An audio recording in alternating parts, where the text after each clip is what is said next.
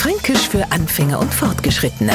Heute Mittlerweile haben wir schon so viel fränkische Dialektbegriffe gehabt, dass wir alle Zugreisten mit einem ordentlichen Sprachpaket ausgestattet haben, mit dem sie sich in die fränkische Öffentlichkeit trauern dürfen. Und drum machen wir es jetzt so langsam mit unseren Kunstwerke und so weiter vertraut. Zum Beispiel mit dem englischen Gruß.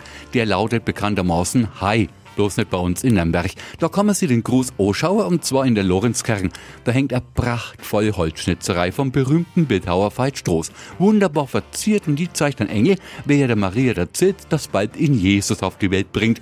Das hat man im Mittelalter englischen Gruß genannt und eigentlich Engel gemahnt. Lieber Neufranke, unser Nürnberger englischer Gruß hat also nichts mit der englischen Sprache zu tun, sondern ist ein urfränkisches Kunstwerk, das Sie unbedingt einmal anschauen möchten. Fränkisch für Anfänger und Fortgeschrittene.